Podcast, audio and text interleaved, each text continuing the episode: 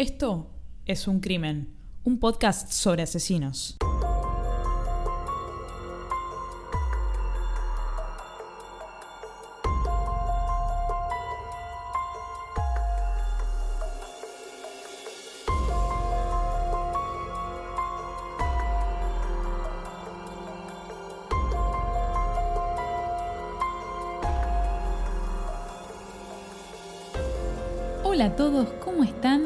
Yo soy Ángeles Yo soy Anabela.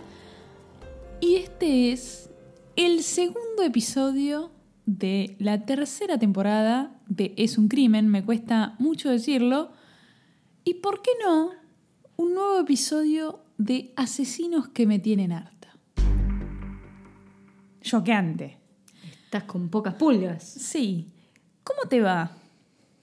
Bien, bien, la verdad que bien. A ver, a pesar de estar en cuarentena y encerrada hace 37 días, estoy bastante bien hoy. Seguimos en cuarentena. Este sería el segundo episodio realizado en el confinamiento obligatorio. ¿Algo que quieras contar? ¿Cómo estás? ¿Cómo, cómo viviste estas semanas? Ya estoy acostumbrada. Bueno, se estrenó el primer episodio de nuestra tercera temporada, muy aclamada, muy esperada por todos los oyentes de este podcast, con el caso de los hermanos Dabouza. Mucha gente no lo conocía, si escuchan unos perritos ladrar, es porque estamos... No sé, se ve que es la hora, son las 6 y 24 de la tarde de un domingo, quizás es la hora, vieron que hay una hora en la que los perros empiezan a comunicarse con perros de otros barrios, ¿no? Sí, pero para mí igual es un poco, en realidad estamos previas a la hora en la que los vecinos empiezan a romper las pelotas. No sé si te diste cuenta. Sí, a las 9 tenemos el aplauso, ¿no? Falta un rato para eso, pero sí, sí, pero eso no me rompe las pelotas. entre ¿no? las 7 y las 9 es cuando se empieza a producir este fenómeno que yo llamo ganas de romper los huevos que tienen los vecinos. El Sí, de al sí, lado, sí. el de arriba, el de allá, en diagonal. Puede ser, puede ser. Lo que pasa es que en general es la hora, hoy no sé por qué es domingo, pero los días de semana es como el horario que la gente vuelve de trabajar, vienen los pibes del colegio. Para mí, cualquier excusa, cualquier hora es buena para romper los huevos. Bueno, hubieron memes del nuevo episodio, Sí. el, el out of context, que es algo muy esperado. Les voy a confesar algo que seguramente no les importa. Me costó encasillar este episodio en, en un episodio normal o un asesinos que me tiene harta o los dos. No sé, porque te- tengo sentimientos encontrados con, con la asesina del día de hoy. Lo que acá Mm. María me confesó antes de arrancar a grabar es, tenemos muchas cosas para decir, se podría charlar muchísimo este caso. Y como ustedes saben, yo no sé de qué vamos a hablar. Así que... Sí, ahora, hoy lo sabe porque se hizo la gila y, y averiguó. No, no averigüé. Vos me dijiste, se te escapó, pero me lo dijiste. Y después me dijiste, "Buah, ya está, ¿no? ¿qué vamos a pelear? Lo viste ahora?". en las redes sociales. Bueno, lo vi en las redes sociales. Y después me anticipó María que indaguen un par de temillas en los cuales a mí me encanta charlar. Así que bueno, si tienen el agrado y pueden llegar hasta el minuto en el que empieza a hablar de esta pelotudez, se los voy a agradecer. Bueno, hoy vamos a hablar de una asesina que nos vienen reclamando hace. desde que se creó este podcast, básicamente. Una asesina que me tiene harta. Def- definí eso. ¿A qué te referís? Me tiene harta, es decir, se conoce mucho en la cultura popular, por lo menos de acá de Argentina. Todo el mundo, si uno menciona su nombre, la conoce. Hay información hasta debajo de las piedras e incluso hay desinformación. Hay de, de todo, de todo, de todo. No es un caso que, como esos que a mí me pasa a veces que digo, la verdad que no sabía más de dónde sacar información. No, acá sobra información. Déjame consultarte. ¿Se podría decir que a vos que vos preferís hablar de aquellos casos desconocidos para el público? Aquellos Correcto. casos que quizás te impliquen un esfuerzo sideral en cuanto a encontrar la información, porque no quiero decir menor recabación de la información, porque en un caso como este, me parece, ¿no? En un caso de un asesino hiper mega conocido, también tardás un montón en investigar. Claro, ¿Por qué? porque, hay, demasiado. hay demasiado y a veces hay repetido y a Y veces hay boludeces. cosas poco claras. Pero ¿es por eso que preferís no hablar de estos casos o es que simplemente tenés una, una devoción por esos casos que nadie No, conoce? Es que realmente estoy harta de escuchar a este asesino o esta asesina. Estoy harta. Todo el mundo lo conoce. La gente cree que, que los asesinos que conoce son los únicos que hay, básicamente. Ya hablamos del petiso orejudo. Bueno, como habrán visto en el título de este episodio, hoy vamos a hablar de Shisha Murano. Por supuesto que es un caso muy interesante, pero me tiene harta. De todas formas, ¿por qué lo, lo estoy trayendo acá? Bueno, hice un par de encuestas en las redes sociales y es verdad que nos sigue mucha gente que no es de acá de Argentina. Y cuando yo pregunté en una encuesta, ¿los tiene hartos Gilla Gilla Murano? Mucha gente puso que sí, mucha gente puso que no, y más del 50% puso que no la conocía. Bien. Entonces, lo, lo que me lleva a pensar que es un fenómeno de la cultura pop de la Argentina. Evidentemente. No, a ver, bueno, no es una asesina mundialmente conocida como Ted Bundy. Digamos que los únicos que tienen asesinos mundialmente conocidos son los norteamericanos, digamos. Porque los asesinos muy famosos en Colombia, por ejemplo, no son muy famosos en el mundo. Y los asesinos muy famosos en México, que todo el mundo dice, no, hablen de este asesino que, que Juana Barraza, que en México es prácticamente una celebridad. Fuera de México no la conocemos. Y con Gilla Murano pasa lo mismo. Acá es, wow, Gilla Murano, o El Petiso Orejudo, o Robledo Puch. Fuera de Argentina, no tienen idea. Realmente los asesinos mundialmente conocidos son los de Estados Unidos o alguno que otro. Jack el Destripador, que es eh, inglés, si yo mal no recuerdo. Pero, digamos, estos no, no se conocen. Claro, estamos como para escribir una tesis, ¿no? Sobre Sí. la popularidad de los asesinos norteamericanos o sobre la...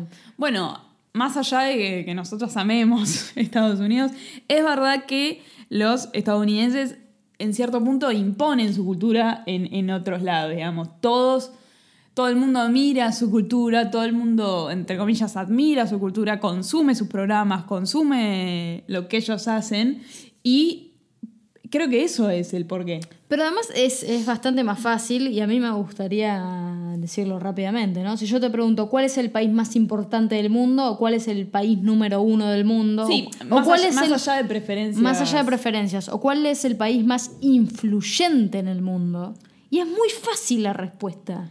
Mal que les pese, ¿no? Digamos. Esto, esto es información, no es opinión.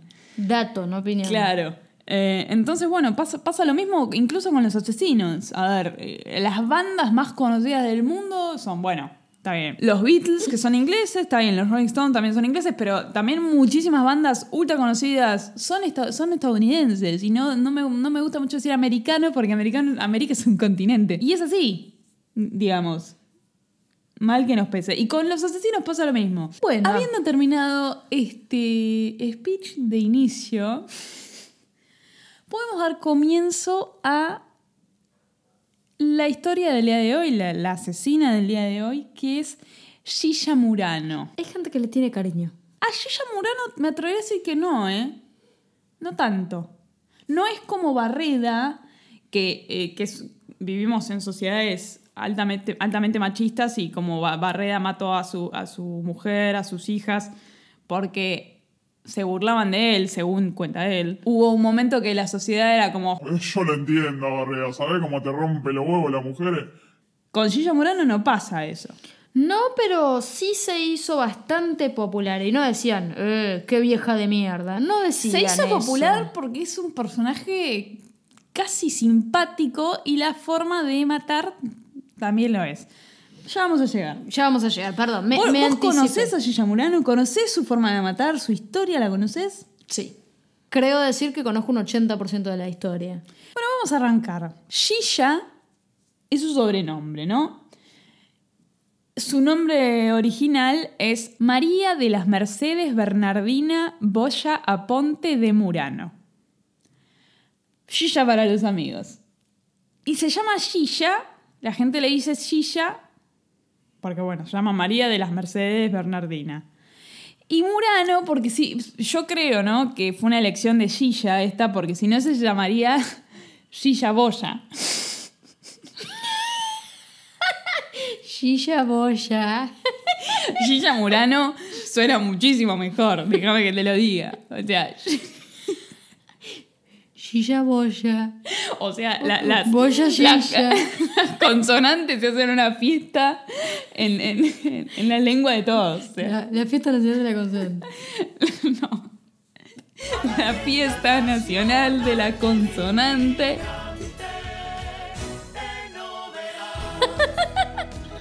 Bueno, Shisha Boya. Aparte me la imagino bollando. Bueno, Shisha, Murano, ¿no? Eligió la combinación más, la verdad, más teatral que pudo, me parece. Es que es de teatro de revista, te digo. Sí, bueno, Gilla nació el 20 de mayo de 1930 en la ciudad de Corrientes, en esa provincia, la provincia de Corrientes, ¿no? Bien. Correntina, bien. Sí, un lugar que no conozco, con suerte conoceré en octubre, iré a Esteros de Liberá, estoy muy emocionada, no veo la hora de ir. Gilla es hija de una ama de casa y su padre era militar. Y eso le llevó a Gilla a vivir en muchos lugares de Argentina, porque a los militares en general los relocan mucho dentro del país. Los relocalizan. Bueno, Gilla eh, estudió para maestra, nunca ejerció. Calculo que habrá hecho el magisterio, que le llaman acá. Una carrera bastante popular en esa época, Sí, ¿no? sí. Para las mujeres. Sí, pero es como, eh, creo que terminaban el colegio y ahí al toque hacían un par de cosas más y ya tenían el magisterio resuelto. Y a los 22 años conoce a Antonio Murano y se casa, el que le da el apellido Murano. Eh, Antonio Murano, abogado. Ella trabajaba, ¿no? Antes de casarse, como secretaria de, de un abogado pero ella luego, muchos años después, cuenta que el, que el marido le pidió cuando se casaron si podía dejar de trabajar porque a él no le gustaban las mujeres que trabajaran. Era algo muy común en esa época. Hasta no hace mucho tiempo. Bueno, Gilla tuvo un único hijo. En teoría lo tuvo con Antonio, Martín. Vamos a hablar un poco, un poquitito más detalladamente del hijo. Previamente a todo, se, se mudó a Capital Federal, ¿no? Se mudó al barrio de Montserrat.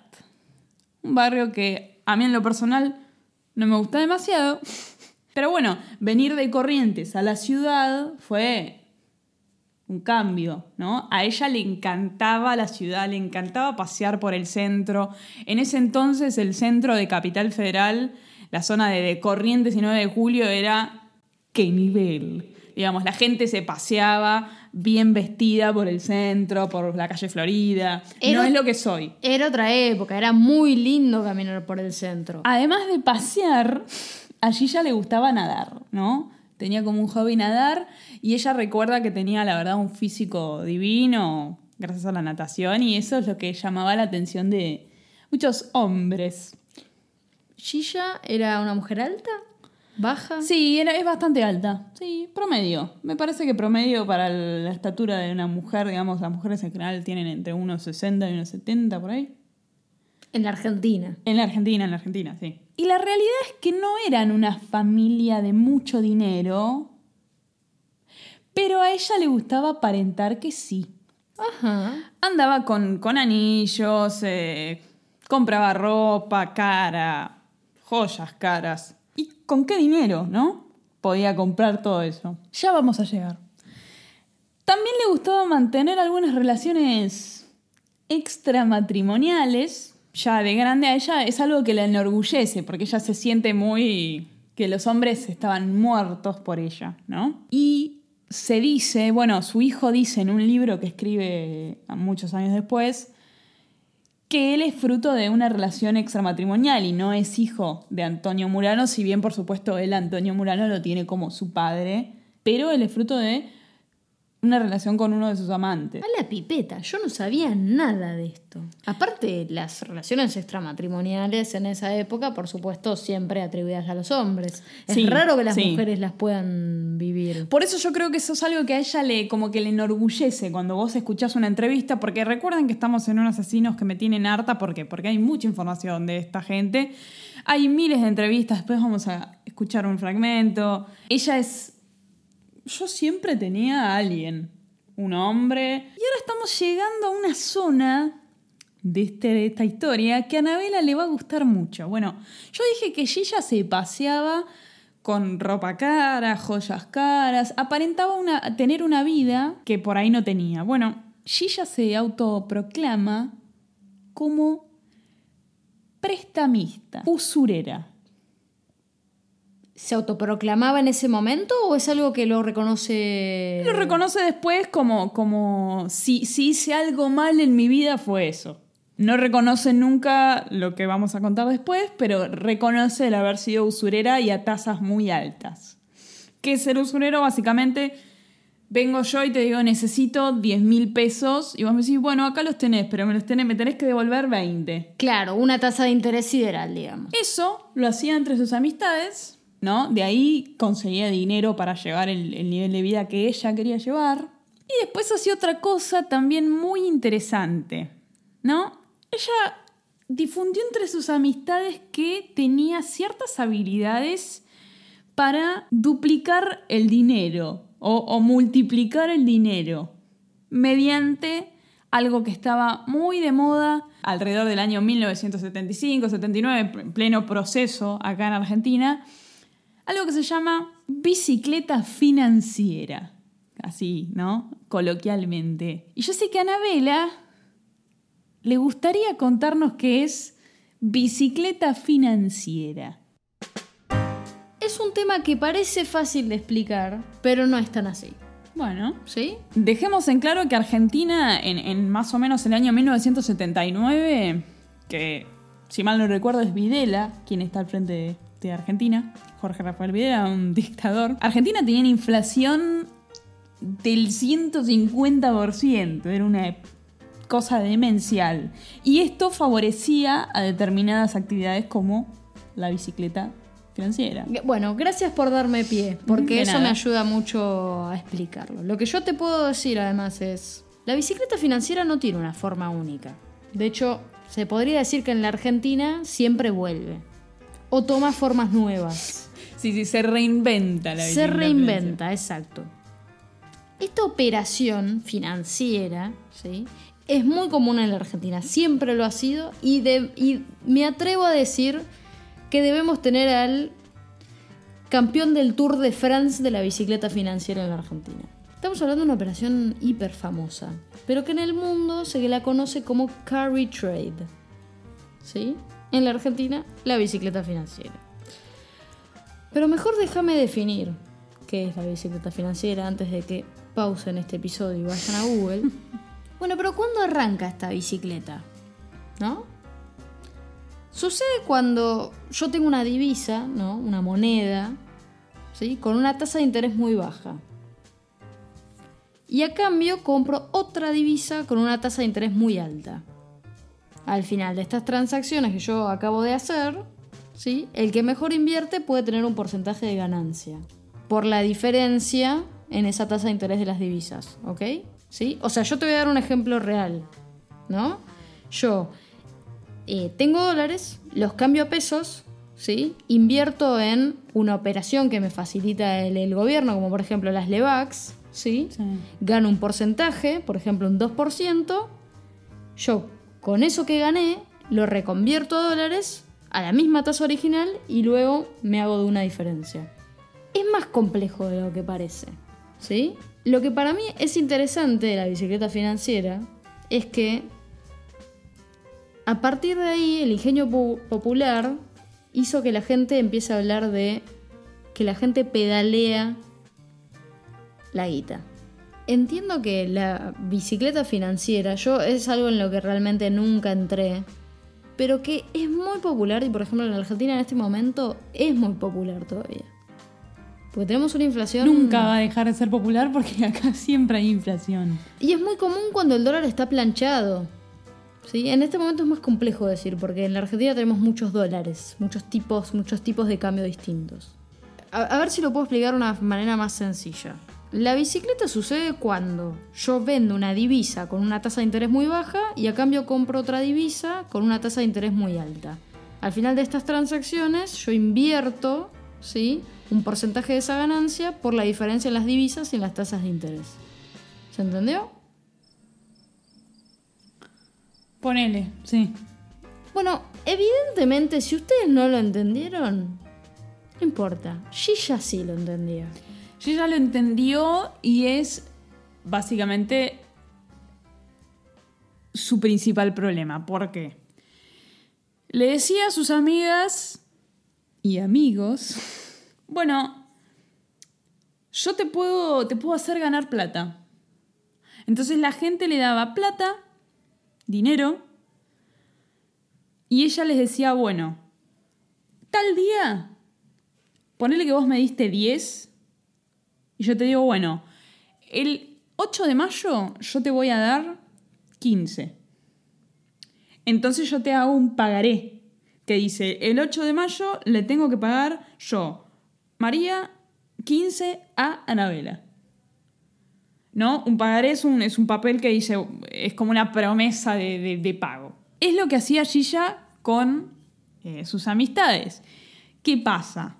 A veces eso sale mal, porque o, o no ganás lo que vos le prometiste a la persona o te lo gastás, ¿no? Sí, esto, a ver, es de público conocimiento, ¿no? La gente al día de hoy se mata a veces por estos casos. Y los prestamistas no es algo nuevo, los prestamistas existen de toda la vida. Obviamente. ¿Y cuándo son más populares los prestamistas? Cuando es muy difícil sacar un préstamo en un banco. Exactamente, cuando el banco pone tantas restricciones, ¿no? Decís, "Oh, saco un préstamo. Le pido a Pepito del edificio 4 que suele prestar dinero. Y Pepito te va a decir, yo te lo presto, pero la semana que viene me vas a pagar el doble. Y la gente muy desesperada, ¿sí? Suele entrar en estos préstamos. Sí, y, y esto otro que es, eh, bueno, yo te voy a hacer ganar plata. El caso, el caso de Blacksley no fue algo así, que el tipo le daban plata para invertir, él les prometía ganar, hacerles ganar parte de el interés y nunca les pagó. Y estafó a miles de personas. Pero las inversiones eran reales, eran, o sea, eran reales, eran inversiones inmobiliarias, ¿sí? El problema radicaba en que esas inversiones inmobiliarias, o sea, la gente ponía plata para, por ejemplo, construir una casa dentro de un complejo y esa casa, no sé, la iba a vender más adelante, era una inversión a futuro inmobiliaria, lo que sucedía es que por ahí ni siquiera podía llegar a arrancar con el desarrollo inmobiliario. Y sin embargo seguía vendiendo. Claro, claro, claro, claro. Y hubo una especie de parate en el cual el tipo le salió mal, básicamente, no pudo seguir desarrollando, pero él, sin embargo, seguía vendiendo. Y a las personas que ya habían invertido y que supuestamente ya estaban ganando mes a mes un poco de plata, ¿con qué le pagaba? Con las inversiones nuevas que le iban entrando. Claro. Ahí es donde se produce el fraude. Porque llega un momento en el cual te vas a quedar sin poder pagarle A nadie. a nadie. Gilla hacía algo así, pero le decía a sus amigas, ¿no? Yo me ocupo de todo, yo me ocupo de, de la parte burocrática. Ustedes solo se tienen que preocupar por recibir el interés de lo que estoy invirtiendo, de la plata de ustedes que yo estoy invirtiendo, ¿no? La realidad es que Gilla gastaba más de la inversión que ganaba. Entonces se encontraba en no puedo devolverles la plata. Bueno, esto le pasó particularmente con tres amigas, mejor dicho, su prima y dos amigas. Una de sus amigas, de nombre Nilda, Nilda Gamba, le había dado plata, digamos. Entre estas tres amigas le dieron un total de 300 mil dólares aproximadamente. Eso es una fortuna. Que en esa época, en esa época y y hoy. pero en esa época quizás un poquitito más, Es una fortuna. Es una fortuna. Bueno, Nilda había sido una de las que les dio parte de esos 300 mil dólares. Gilla no le iba a poder pagar. Entonces, se le ocurrió una mejor manera de evitar el reclamo de Nilda por el dinero. Quizás la mejor forma hubiese sido decirle la verdad. Si era la amiga, quizás podía entender. Resulta que el 10 de febrero del año 79, Nilda, que además de amiga vivía en el mismo edificio que Gilla, eran vecinas,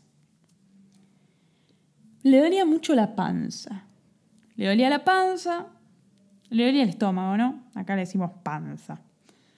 Llama al médico, tenía vómitos, la presión baja, más o menos como el día que me agarró apendicitis a mí. Eso mismo te iba a decir, ¿no era una apendicitis la de Nilda? Bueno, el médico que vino a la casa le dijo, ¿qué comió Nilda? Nilda le dijo, comí pescado. Listo, se intoxicó con pescado.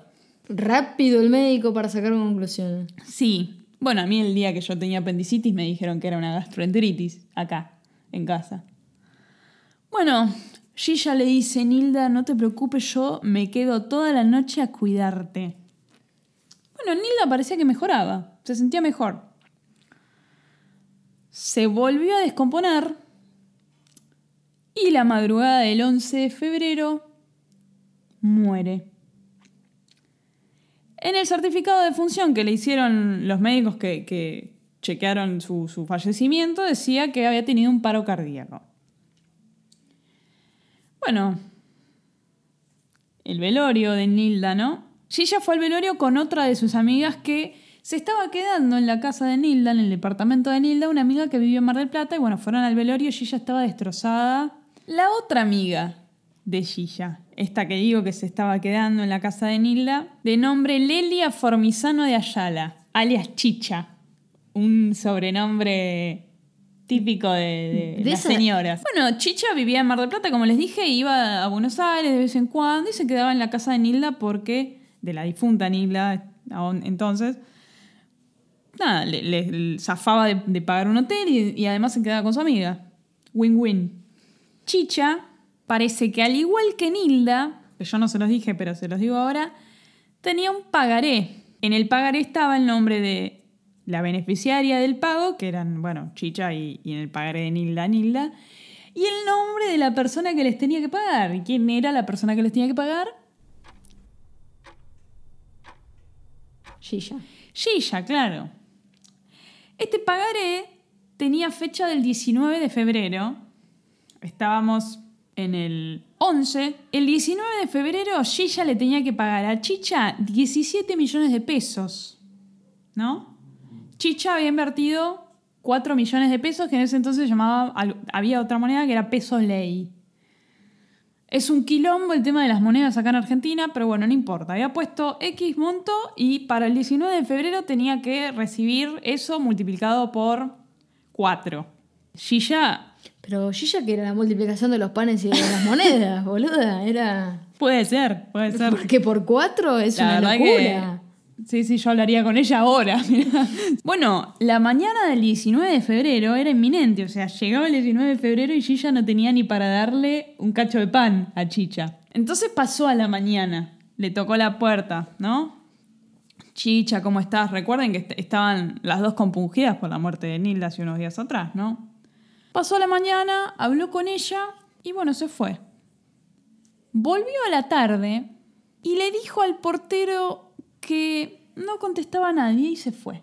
Pasaron los días, ya la ausencia de Chicha era sospechosa, alguien denuncia y cuando la policía llega a la casa y abre la puerta se encuentra con Chicha muerta en la cama, la televisión prendida y un paquete de masas finas en la cocina. A ver, tenemos que describir un momento qué son las masas finas porque los oyentes de Argentina entenderán de lo que estamos hablando, pero quizás los de, los de otros países no. Las masas finas, qué difícil. Nunca me costó tanto hacer una descripción. Se venden en las panaderías, ¿no? Son unos, vamos a decirle, bocaditos dulces, Son unos treats, diría yo. unos bocaditos dulces que a veces tienen crema, a veces tienen, bueno, dulce de leche, eh, Frutas. frutas, crema, Chocolate. chocolate, crema pastelera. Son unas cosas muy pequeñas, muy caras, muy caras. Siempre fueron caras las masas. Y es algo como muy... Fino. Sí, ¿qué nivel? Es como, si, si vos caes a una reunión con un paquete de masas, te miran como, che, te jugaste, porque es caro. Son caras, digamos, si uno va a la panadería considerando que las cosas más baratas son el pan, quizás las medialunas y después, bueno, las facturas, las tortas, las masas finas Están en otro nivel. Están en ese grupo de Sí. cosas más caras que uno puede llegar, quizás a a la par con los sanguchitos de miga. Claro, entra en el grupo de la masa fina, por ejemplo, el, el alfajorcito de maicena chiquitito, que Sí. también es carísimo, cotiza en bolsa hoy en día. A mí en lo personal las masas finas me encantan y compro, no me, no me importa el precio y me llevo siempre bandeja porque es algo que, que amo, disfruto. A veces voy a la casa de mi mamá y me espera con masas. Más allá de toda la explicación, espero que lo hayan entendido. Al que no le gusta que le hablemos a la gente de otros países, se puede ir a sobar la quena. Bueno, María. En la casa de Chicha, que en realidad era la casa de Nilda, encontraron, en, además del cuerpo de Chicha, un paquete de masas finas en la cocina. Sin comer. Abierto, entiendo. Abierto con algunas que faltaban, o sea, algunas se habían comido. Bueno, esto fue el 19 de febrero. Hasta entonces, nada. No había demasiadas sospechas, digamos. El caso que lleva a sospechar de los dos anteriores es este que les voy a contar ahora. Desde ya que es sospechoso igual, ¿no? Digo, dos mujeres, las dos vivían en la misma casa. Sí, mueren de una manera similar. Gilla es otra vez la compungida. Sí, bueno, ahí viene. Bueno, la tercera y última es Carmen Zulema del Giorgio de Venturini, alias Mema. Nilda Gamba, Chicha y, Mema. Y Gilla. Y Gilla. Mema era la prima de Gilla. Bueno, el día 24 de marzo del 79, Gilla la visita a Mema. Era normal, ¿no? Que se visitaran las señoras antes y hoy también. Eran primas. Eran primas, ¿no? La visita para tomar el té. El portero del edificio más tarde cuenta que la vio entrar a Gilla con un paquete de, Más afinas. de masa finas, claro. Y tenemos un fragmento en el que Gilla, luego, ¿no? Un tiempo después, cuenta en una entrevista con una periodista famosa acá en Argentina, Lía Salgado. Le hace una entrevista a Gilla y Gilla cuenta un poco de este tema de, de qué pasaba cuando iban a tomar el té, las masas finas. A ver, escu- escuchemos un segundo. Yo llegué con mi paquete de masas, como hacía siempre que iba a cualquier lado. Si me decían unas amigas, mira, Gigi, preciso, por ejemplo, empanadas, llevaba empanadas. Si me decían masas, ¿No las cocinabas vos? No, si yo no sé cocinar, por Dios. Y, y menos hacer postres. Te podría hacer un arroz, unas milanesas, unas papas fritas, pero no sé. Bueno, ella dice que siempre que iba a lo de sus amigas llevaba unas masas o unas empanadas o algo, ¿no? Y que la verdad que no, no sabe cocinar muy bien, más o menos como yo, que hago milanesa, arroz y unos fideos. Lo que me gustó es que Eh. dijo Gigi. Le decían Gigi, ¿viste? ¿Escuchaste? Claro, en diminutivo. En el, digamos, com- digamos, amigable, ¿no? Medio como amistoso. Gigi, ¿no te traes unas empanadas? Bueno, entonces Gilla estuvo tomando el té con masas con Mema, ¿no? Está un rato ahí en, el- en lo de Mema y se va. El portero, siempre hablamos, ¿no? Esto lo hablamos, eh, lo hemos hablado en el episodio de Jorge Mancheri, que el portero es un personaje que en general ve los movimientos que pasa y cuando hay crímenes y cualquier cosa acá en Argentina, primero se busca el testimonio del portero porque el portero está siempre, es el tipo que, o, o la, o la portera, es- son los que ven todo, los movimientos de todos. Sí, y además son los que probablemente tengan más contexto sobre la realidad de cada vecino. Por dar un ejemplo, nosotros no sabemos nada de los vecinos que tenemos, prácticamente. Sabemos muy poco. Pero el portero es probable que sepa quién vive en cada departamento, ¿Qué hace? qué hace, hace cuánto, a qué hora salen, tienen hijos, tienen amigos, son quilomberos, no son quilomberos. ¿Se Saben drogan? todo. ¿No se drogan? Saben todo. ¿Hacen rituales satánicos? No. Es probable hasta que sepa los nombres. Sí, sí, bueno. Entonces el portero es la que la ve salir a Gilla de la casa de Mema con un papel en la mano y un frasquito. Estos son declaraciones del portero. Por supuesto, de que le piden declaración después de todo lo que pasó. Permítame desconfiar. El nivel de detalle con el que el no, vos pensás, sabía. pero, lo- pero vos pensás que, que los porteros son seres que, que podrían trabajar incluso en el FBI como detectives. Porque Depende qué- prestan mucha atención a todo. Depende qué portero tenés, los chusmas y después tenés los de volados que nunca ven una mierda. En general son todos para mí parte de una misma sociedad que intercambia información de todos con Facebook. Los porteros le proveen a Facebook información privada sobre nosotros. Y se, ve, y se vieron venir el coronavirus. Dale, contame algo más. Bueno, Gilla sale de la casa de Mema con un papel. ¿Qué carajo era ese papel? Un pagaré, seguro. Precisamente. Y un frasquito. Precisamente. ¿Qué era el frasquito? No sabemos. El pagaré era tenía un valor de 20 millones de pesos. Por supuesto, la beneficiaria era Mema y el otro nombre que figuraba en el pagaré, ¿de quién era? Natal Gigi.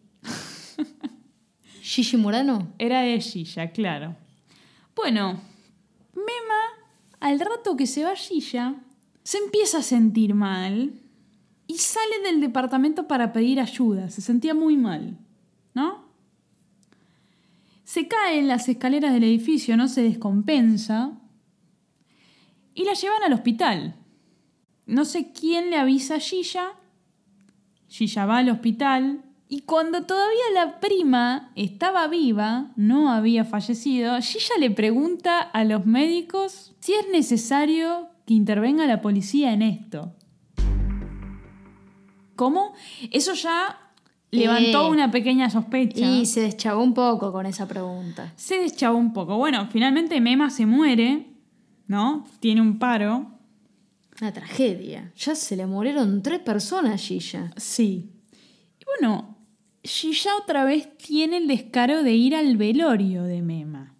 Pero en el velorio se encuentra con las hijas de Mema que se empezaron a dar cuenta de la situación Ni lerdas ni perezosas. y les dicen, che, mi mamá tenía en la casa un pagaré con tu nombre y ahora ese pagaré no está.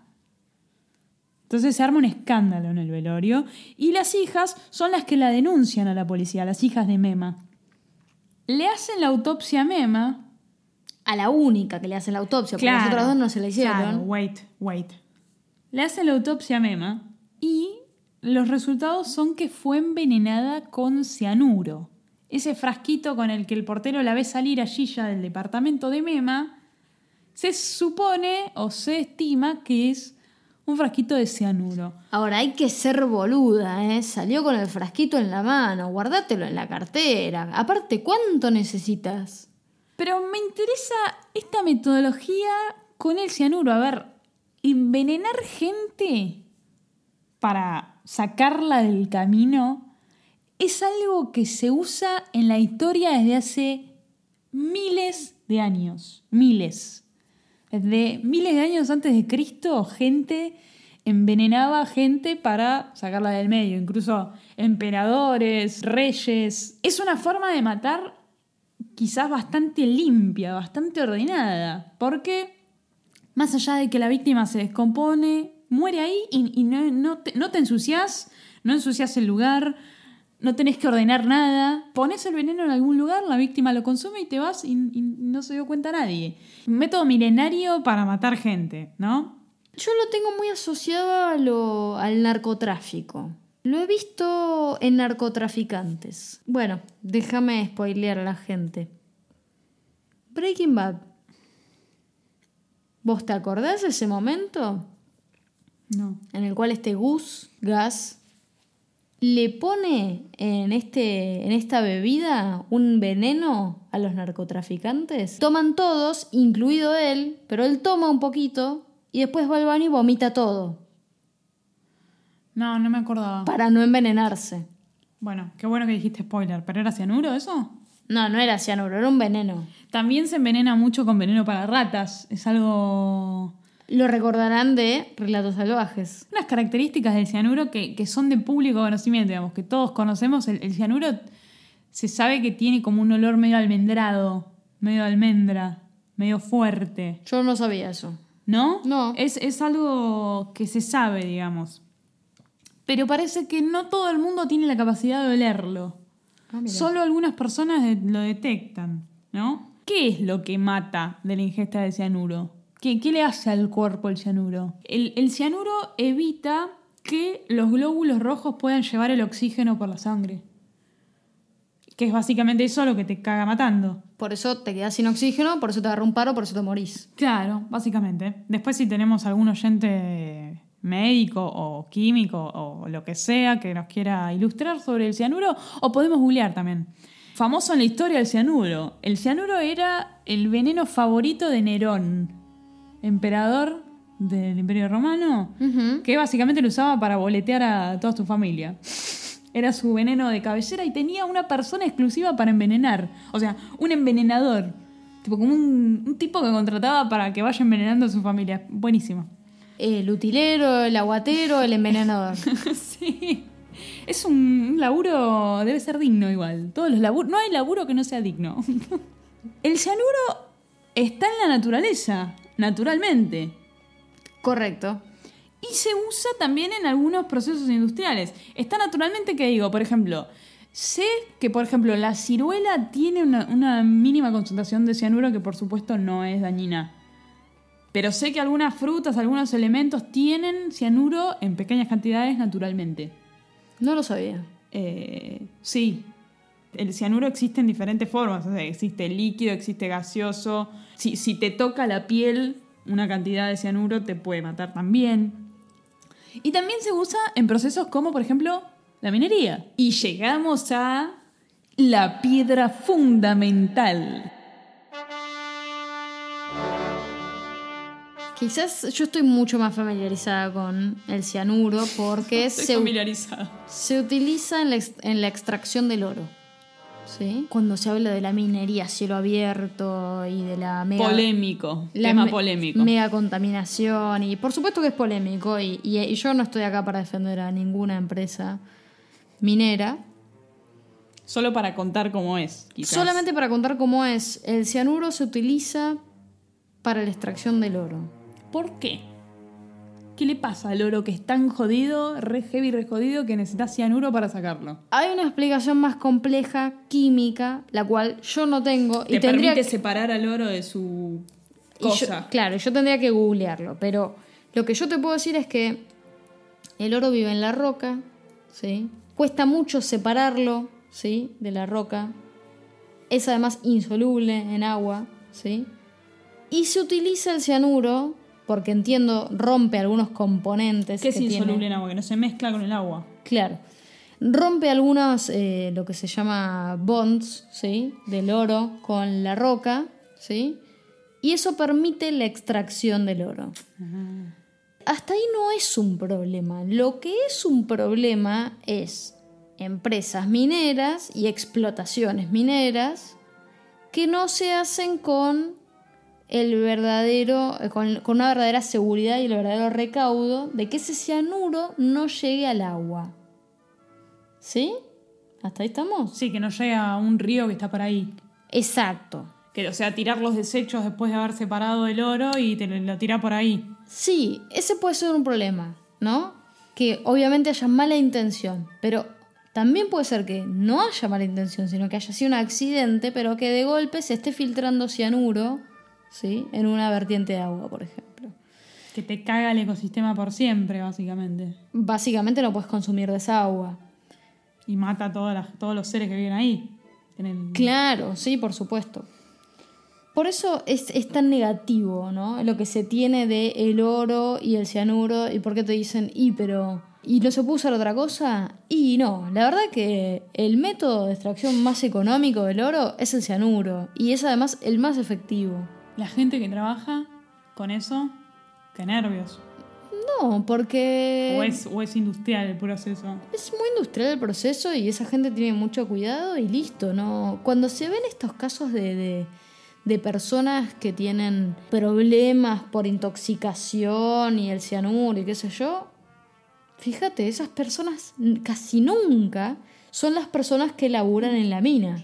¿Cuándo a veces escuchaste de los mineros intoxicados? No, existe pero sabemos que, prácticamente. el- que la persona minero sufre posteriormente secuelas por estar en contacto con, con cosas cancerígenas, etc.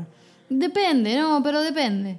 ¿No? No, no, depende. Yo Bueno, te diría, la yo te diría minería- que esa es una mala fama que se le ha hecho, pero, pero hoy, la, hoy la minería está mucho más controlada que nunca. Lo que pasa es que lo que nosotros conocemos, y más en Sudamérica y específicamente en la Argentina, es que No se controla como debería. no se controla como debería. Y eso tiene que ver con la corrupción. Son los gobiernos provinciales los cuales no ejercen los controles debidos, ¿sí? O hacen la vista gorda a cambio de qué. Bueno, prepárate para que después de este episodio te lluevan menciones de gente puteándote. ¡Eh, Anabela, pro minería! Los de Greenpeace nos van a banear este podcast. Pero pará, ¿qué? yo no fui pro minera. Yo estoy a favor de la minería. Pero estoy a favor de la minería controlada. Porque la gente al toque saca su conclusión rápida, ¿viste? Está mal. ¡Hijos de puta! Está mal. Te odio, minera. Estar en contra de la minería es ridículo. Tendrían que pasar todos a utilizar cosas de madera. No, no, no tendrían celulares, no tendrían computadoras. La minería es necesaria. De ahí salen los minerales que se utilizan para crear un montón de cosas que hoy disfrutan. Sin los minerales las computadoras no serían posibles. Sin las computadoras no sería posible Netflix. O sea, basta de decir boludeces. Sin la minería, la vida sería una mierda. Por eso, Perdonanos, naturaleza. La verdad que necesitamos ver Netflix. por eso, perdón el rant, pero lo importante es que la minería sea controlada. Bueno, entonces Shisha tenía cianuro, no precisamente para separar el oro de otra roca, sino para separar a sus amigas de la vida. Sí, lo que no llegamos a charlar en realidad y me gustaría consultarte es, quizás lo sepas mejor que yo, ¿qué tan difícil es conseguir cianuro? A mí me parece que no es difícil. No es difícil. Yo La verdad que no lo sé. No sé si podés ir a la farmacia y pedir cianuro. Yo escuché que es muy difícil de comprar y que tenés que tener un permiso especial. Pero estamos hablando del mercado legal, Anabela. Shisha no lo habrá conseguido en el mercado legal. no sabemos. No lo creo, no lo creo, era una mina muy viva. Vos pensá que la cantidad necesaria para matar a una persona con cianuro es muy chiquita. Entonces un frasco que compró hace 15 años le puede rendir para matar a un pueblo, ¿entendés? Bueno, Shisha mata a Mema con cianuro. La realidad es que la muerte de Mema es la que conecta a Shisha de alguna manera con las otras dos muertes que hablamos. Las otras dos muertes no tenían sospechoso hasta que pasa esta y los investigadores dicen, che, para, acá tenemos otras dos señoras que murieron de una forma muy similar a esta otra señora. Y en todos lados aparecía el nombre de Shisha. En todas las conexiones que hacían. Bueno. El 27 de abril del año 79, Shisha fue detenida y puesta A disposición de la justicia. Sí, en custodia, en presa, como le guste decirlo. El juicio se lleva a cabo un año y pico después, ¿no? Pero finalmente, en el año 82, la absuelven. Después, en el año 85, es juzgada nuevamente y condenada a prisión perpetua. En el juicio le hicieron pericias psicológicas, ¿no? Como siempre pasa con, con los criminales. Y bueno, los resultados dieron unas cosas bastante interesantes, ¿no? Periciaron que Shisha era fría, impulsiva, con rasgos psicopáticos, le gustaba distorsionar la realidad. Tiene un problema en el año 80 que es que se estaba, estaba presa ella, en ese momento todavía no tenía, no tenía condena firme, se desmaya en la celda, resulta que tenía un tumor maligno en la cabeza, se lo extirpan, lo único, la única secuela que tuvo de eso es que no, no- perdió el sentido del olfato. Pero salió bien. Y el 20 de noviembre del año 1995 sale en libertad. ¿Por qué? Le reducen la pena y la benefician con el 2 por 1 Ella estuvo presa un montón de tiempo sin condena firme. Entonces, buen comportamiento, etcétera, etcétera, etcétera, etcétera, sale en libertad. Y hay un dato muy simpático, que es que Shisha le manda masas finas a los jueces que la benefician con la salida de la cárcel temprana. Ese dato no lo tenía. La pregunta es si los jueces se, Se la comieron, co- Sí. se comieron las masas. No creo. No sé, yo no me los hubiera comido. Bueno, yo soy me- medio, medio angurrienta, pero. pero no sé. Bueno. Gilla en libertad. Un día después empieza a girar por programas de televisión. Gilla era una personalidad del folclore argentino y lo sigue siendo. Una estrella. Es por eso que me tiene harta. La envenenadora de Montserrat. Ella iba a cualquier programa de televisión y el título abajo era Gilla Murano, la envenenadora de Montserrat. Y eso el rating le explotaba a cualquiera que la mostrara. Gilla se casó dos veces más, ¿no? Antonio Murano murió mientras ella estaba detenida. Y después se casa en el año 98, no sé por qué ese matrimonio termina, y después se vuelve a casar en el año 2001. Dijimos que ella tenía un hijo, Martín, supuestamente fruto de una relación extramatrimonial. Bueno, Martín escribe un libro sobre su madre. El libro se llama Mi madre, Gilla Murano. Y en ese libro, básicamente lo que hace el hijo es decir que la madre era realmente culpable de lo que hacía, que él nunca se llevó bien con la madre, que la madre tenía una pésima relación con él. Gilla lo llevaba cuando se reunía con sus amantes y le decía, bueno, no le digas a este que lo viste al otro. Divina. Divina. Uno de los amantes de Gilla, él cuenta en el libro, era geólogo. Y otro era médico. Datazo. Sí, datos completamente que no le importan a nadie, pero son datos, ¿no? Y la verdad que el hijo la, la detesta, dice que es manipuladora, egoísta. Bueno, Gilla, si ven la entrevista con Lía Salgado, Gilla lee el libro de su hijo cuando sale de la cárcel, y bueno, años después. Ella se encuentra completamente dolida porque dice, no sé qué le pasa a este pibe en la cabeza. Y ella, hasta el día de su muerte, en abril del 2014, a los 83 años, que parece que muere en un geriátrico de Belgrano, de acá del barrio de Belgrano en Capital, hasta ese último día sostiene su inocencia. Ella dice justamente lo que, lo que hablábamos al principio. Si soy culpable de algo, es de ser usurera y de que me guste la plata. Pero yo nunca maté a nadie. Después ella también se jacta mucho de que hasta sus 83 años seguía teniendo amantes, era muy activa sexualmente, muy, muy pilla. Y por supuesto, en el año 98, tres años después de que sale en libertad, es invitada al programa de Mirta Legrand. O sea, no sé si lo hemos hablado anteriormente, por supuesto que hemos mencionado a Mirta Legrand en este podcast, seguramente con Germán, pero que te inviten al programa de Mirta Legrand es como, wow. Seguramente algo que le hubiese encantado a Gilla, ¿o no? ¿La invitó? Por eso, por eso, pero Sí. seguramente estaba chocha de eso. Sí. Adivina qué llevó al programa. Masa fina. Masas finas le llevó a Mirta. Pero qué mujer en Mirta le dijo, le dijo, yo no como porque engordan. Y después, bueno, parece que se comió una. Y Mirta sigue viva hasta hoy va a seguir viva durante 500 años más. Yo no lo ¿Qué puedo creer. pilla, qué pilla Gilla? Gilla Boya, pilla. Eh, jodiendo con eso de las masas. Jodida, Hasta el ¿eh? día de su muerte. Bueno, el caso de Gilla Murano. Ahora, cada vez que ustedes coman una masa fina, se van a acordar de ella. Eh, cuando salgamos de la cuarentena, me voy a asegurar de comprar un paquete, eh, llevarlo a la casa de mi mamá y, y mandarles una foto. Cosas que no conocías del caso. Un montonazo. La verdad que si bien es un caso popular, entre comillas, y todo el mundo habla de Gilla Murano, no conocía los detalles y la verdad estoy contenta de haber participado de este episodio. Bueno, me alegro. Este va a ser el último episodio en el que participas. Mentira. Mentira. Bueno, aún así me tiene harta. No deja de parecerme interesante, claro. Y es algo que lo que me sorprende es que la justicia la encuentra culpable con un montón de pruebas.